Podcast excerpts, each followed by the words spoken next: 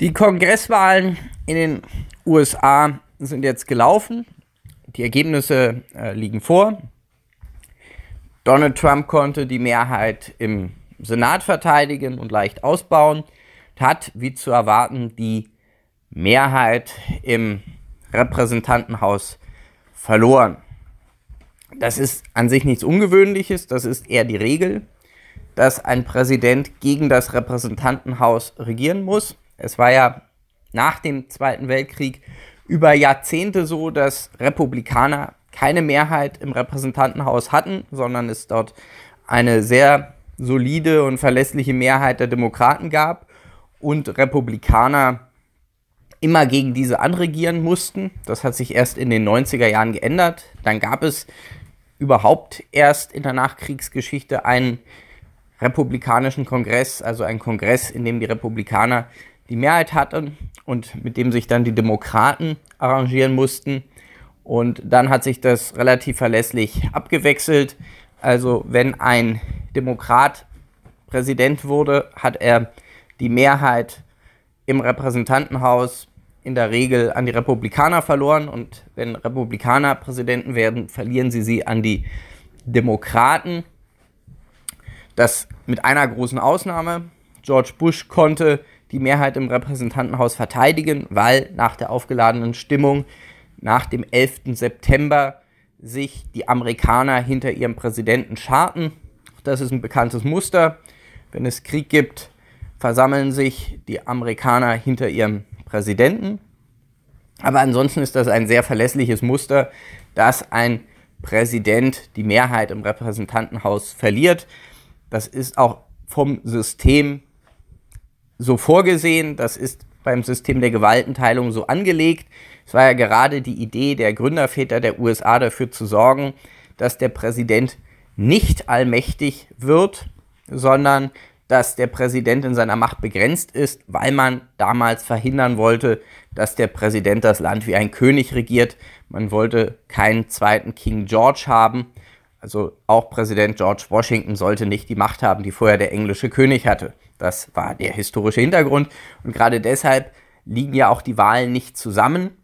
In Frankreich ist das anders. Da wird die Wahl zum Parlament, zur Nationalversammlung kurz nach der Wahl oder gleichzeitig mit der Wahl zum Präsidenten durchgeführt, was dann den Effekt hat, dass in der Regel der Präsident auch eine sehr, sehr große Mehrheit in der Nationalversammlung hat diese versetzten Wahlen, also man wählt erst den Präsidenten und dann zwei Jahre später gibt es dann die Wahl zum Kongress, führt fast zwangsläufig dazu, dass es dort unterschiedliche Mehrheiten gibt, denn die Leute sind natürlich mit der Politik in der Regel nicht zufrieden, egal wie gut oder wie schlecht die Politik ist. Es ist ein ganz natürlicher Reflex der Menschen, dass sie, wenn sie von einer Partei regiert werden, sie dann bei den Wahlen abstrafen. Das ist ein Phänomen, das wir auch in Deutschland kennen bei den Landtagswahlen schneidet in der Regel die regierende Partei schlechter ab als bei den Bundestagswahlen, was in der Regel dazu geführt hat, dass nach einer Weile die Opposition im Bundesrat die Mehrheit hatte und sich dann eine CDU-Regierung, CDU-CSU geführte Regierung mit einem SPD-geführten Bundesrat auseinandersetzen musste und eine SPD geführte Regierung sich mit einem CDU-dominierten Bundesrat auseinandersetzen musste. Das ist das Idee eines solchen Zweikammersystems, das ist die Idee der Gewaltenteilung. Das hat natürlich Vor- und Nachteile, je nachdem, auf welcher Seite man steht. Wenn man selber der Partei des Präsidenten angehört, dann ist man natürlich frustriert darüber, dass der Präsident nun Kompromisse schließen muss mit diesem Repräsentantenhaus, wenn man den wenn man selber der Partei angehört, die Partei unterstützt, die im Repräsentantenhaus die Mehrheit hat, dann ist man wiederum ganz dankbar, dass der Präsident nicht durchregieren darf. Und das führt dann in der Regel dazu, dass sich republikanische Präsidenten immer ein Stück weit auf die Demokraten zu bewegt haben und demokratische Präsidenten auf die Republikaner. Ganz klassisches Beispiel dafür. Clinton wurde in der Zeit, als die Republikaner die Mehrheit im Kongress hatten, konservativer und George Bush wurde in der Wirtschafts- Sozial- und Innenpolitik, als die Demokraten die Mehrheit im Kongress hatten, eher linker. Das sind so die klassischen Muster, zu denen dieses politische System führt. Nun ist die Frage, wie wird sich das jetzt mit Donald Trump weiterentwickeln und den Demokraten? Zwischen den beiden Gruppen gibt es natürlich die, ein, ein, einen großen Gegensatz, eine große Auseinandersetzung. Die Demokraten haben massiv mobilisiert gegen Trump. Trump hat massiv mobilisiert gegen die Demokraten.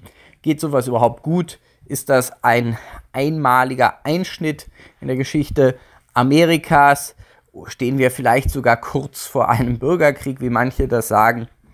Das glaube ich alles nicht, denn das politische Erinnerungsvermögen ist kurz. Man muss sich nur einige Zeit zurückerinnern, um festzustellen, dass es solche Situationen auch schon gab, dass es auch so eine aufge aufgeheizte Stimmung schon gab. Und da komme ich an der Stelle mit meinen eigenen Erinnerungen. Ich erinnere mich noch sehr gut an die 90er Jahre zurück, als ich noch zur Schule ging, damals schon sehr Politik interessiert war. Und ich besuchte damals ein Internat das heißt, ich war ein Stück weit abgeschnitten von der Außenwelt, denn dieses Internat lag auf einer Insel. Man konnte nur diese Insel verlassen, indem man eine Fähre benutzte und man konnte einmal die Woche runterkommen von dieser Insel und am Wochenende, ansonsten verbrachte man die Woche dort und da gab es kein Fernsehen. Ich konnte also Politik nicht im Fernsehen verfolgen, aber ich hatte ein Radio. In diesem kleinen Zimmer, in dem wir damals waren, wir waren also drei, vier Jungen in einem Zimmer, hatte ich mein Bett und gleich daneben stand der Tisch und darauf stand dieses Radio. Und äh, da habe ich die Politik verfolgt. Und ich kann mich noch sehr gut an die Zeit erinnern, als ich über das Radio diese Auseinandersetzung damals in den USA verfolgt habe zwischen Bill Clinton und Newt Gingrich. Bill Clinton war damals Präsident, Newt Gingrich war der Führer des konservativen Repräsentantenhauses. Und wer sich daran zurückerinnert, weiß, dass das so richtig zur Sache ging. Das war eine ganz harte und schwierige Auseinandersetzung. Und in dieser Auseinandersetzung, diese Auseinandersetzung führte unter anderem dazu, dass es zu einer Schließung der amerikanischen Behörden kam, weil die Republikaner Clinton die Geldhand zugedreht haben. Das führte zu dem Amtsenthebungsverfahren gegen Clinton in der Lewinsky-Affäre. Und all das, was man heute über die USA sagt, konnte man damals auch schon hören. Wie gesagt, ich damals von meinem Internat aus im Radio. Auch damals hat man gesagt, Amerika ist furchtbar gespalten. Auch damals hat man gesagt, die Republikanische Partei ist in den Händen von rechten, christlichen Fundamentalisten. Auch damals hat man davon gesprochen, dass Amerika quasi auf, dem, auf der Schwelle zum Bürgerkrieg stand. Man muss sich mal nur mal daran erinnern, das war die Zeit von Waco, also in der diese kleine christliche Gruppierung, diese Sekte vom FBI belagert wurde und dann dort schließlich bei der Stürmung dieses Geländes umkam. Das war die Zeit, in der das Oklahoma Building von einem Rechtsextremisten in die Luft gesprengt wurde. Also es war in keiner Weise damals äh, harmloser oder ruhiger, als das heute der Fall ist. Es war genauso zugespitzt. Eigentlich kulturell gesehen ging der Riss sogar tiefer. Und auch politisch gesehen war der Riss sogar tiefer, weil, das wird ja immer vergessen, Donald Trump im Grunde genommen ein relativ gemäßigter Republikaner ist. Das äh, klingt jetzt komisch, Donald Trump als gemäßigter Republikaner, aber man muss sich nur mal zurückerinnern, Donald Trump war ja ursprünglich eher bei den Demokraten. Das war ja ursprünglich ein Freund von Bill und Hillary Clinton. Und in vielen kulturellen Fragen ist der Mann gar nicht so besonders konservativ. Wir sehen ja diesen Skandal um seine Person und diese Affäre mit dieser Pornodarstellerin. Das wäre also in den 90er Jahren unmöglich gewesen, dass ein Republikaner eine Affäre mit einer Pornodarstellerin einräumen musste, und, und, und dann das politisch überlebt hätte. Und genauso in vielen anderen Fragen, was Außenpolitik angeht, was militärischen Interventionismus angeht, ist Trump eher zurückhaltend im Vergleich zu den Falken von damals.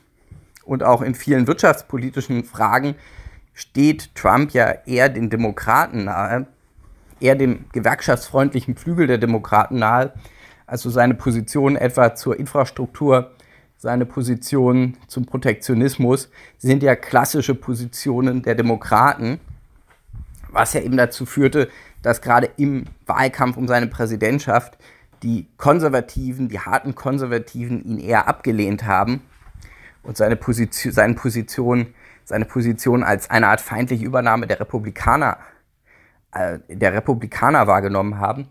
Das heißt, wenn wir einmal schauen, was eigentlich von dieser großen Auseinandersetzung in den USA übrig bleibt, dann haben wir eben das neue Phänomen der sozialen Medien, dann haben wir diesen Twitter-Krieg und diese Auseinandersetzung auf Facebook. Aber das ist noch nicht die soziale Realität. Die soziale Realität ist heute auch nicht gravierender oder drastischer als in den 90er Jahren. Auch daran werden Sie sich vielleicht zurückerinnern können. Es gibt eine gute Dokumentation auf Netflix, Los Angeles 1992. Sehr empfehlenswert. Gibt über zwei Stunden nur Originalaufnahmen. Und da sieht man die Originalaufnahmen über die Rassenunruhen um Rodney King in Los Angeles. Und wenn man diese Bilder sieht, hat man das Gefühl, das sind Aufnahmen aus Bagdad. Das waren wirklich bürgerkriegsähnliche Zustände, wo sich, weil die öffentliche Ordnung komplett zusammengebrochen war, die asiatischen Ladenbesitzer schließlich bewaffnet haben und in Patrouillen ihre Läden verteidigt haben. Und schließlich musste die Nationalgarde und die US-Armee einmarschieren, um überhaupt die öffentliche Ordnung wiederherzustellen. Das war wirklich Bürgerkrieg. Dagegen ist das, was wir heute haben, eben eine harte Auseinandersetzung, eine sehr polemische Auseinandersetzung, aber von Zuständen wie damals sind wir heute, in meinem Eindruck, eher weiter entfernt in, den USA, sondern wir haben es bei dieser Auseinandersetzung vor allen Dingen mit einem Medienphänomen zu tun, was euch weiter erstaunlich ist, da Donald Trump ja ein Medienmann ist, der seine Bekanntheit als Reality Star erreicht hat. Das nehmen natürlich auch die Medien und Presse begeistert auf. Man hat in Deutschland das Gefühl, wir sind alle Amerikaner, weil so viel über Amerika berichtet wird, über Donald Trump berichtet wird, äh, als wäre er Präsident von Deutschland. Auch das große Interesse, dass man etwa für die Wahl des, äh, der, der, Richter des, des obersten Gerichtshofs aufbringt, ist erstaunlich groß in Deutschland. Auch das ist wiederum ein Pressephänomen weil es einfach einen so hohen Unterhaltungswert hat. Das ist die, das Besondere an Donald Trump. Donald Trump ist eigentlich der größte Entertainer der USA und dementsprechend trägt er viel zur Unterhaltung bei. Und das ist der Grund, warum uns das auch in Zukunft weiter beschäftigt, beschäftigen wird, alleine aufgrund des großen Unterhaltungswertes. Und der Unterhaltungswert der amerikanischen Politik wird jetzt natürlich noch weiter zunehmen. Jetzt, da wir den demokratischen Kongress haben, auch mit vielen bunten linken Vögeln auf der einen Seite und äh, mit Donald Trump auf der anderen Seite. Das wird sich natürlich zuspitzen, das wird natürlich eine Auseinandersetzung werden, aber es wird weniger eine Auseinandersetzung sein, die wirklich die, die innere, die inneren politischen Gegensätze berühren, wie das in den 90er Jahren der Fall war. Da wird es nicht um eine konservative Revolution gehen, wie bei Newt Gingrich, sondern da wird es um ein Medienschaulaufen gehen, um eine Art riesige Reality-Show. Und wir alle werden diese Show verfolgen und wahrscheinlich auch ein Stück weit unseren Spaß, das muss man zugeben, an dieser Auseinandersetzung haben. Also uns stehen da unterhaltsame zwei Jahre bevor, bis zur nächsten Präsidentschaftswahl. Und ähm, auf diese zwei Jahre können wir uns dann gewissermaßen, wenn man es unter halt Unterhaltungsgesichtspunkten sieht, äh, freuen. Vom Mikrofon verabschiedet sich heute von Ihnen Gerard Bökenkamp.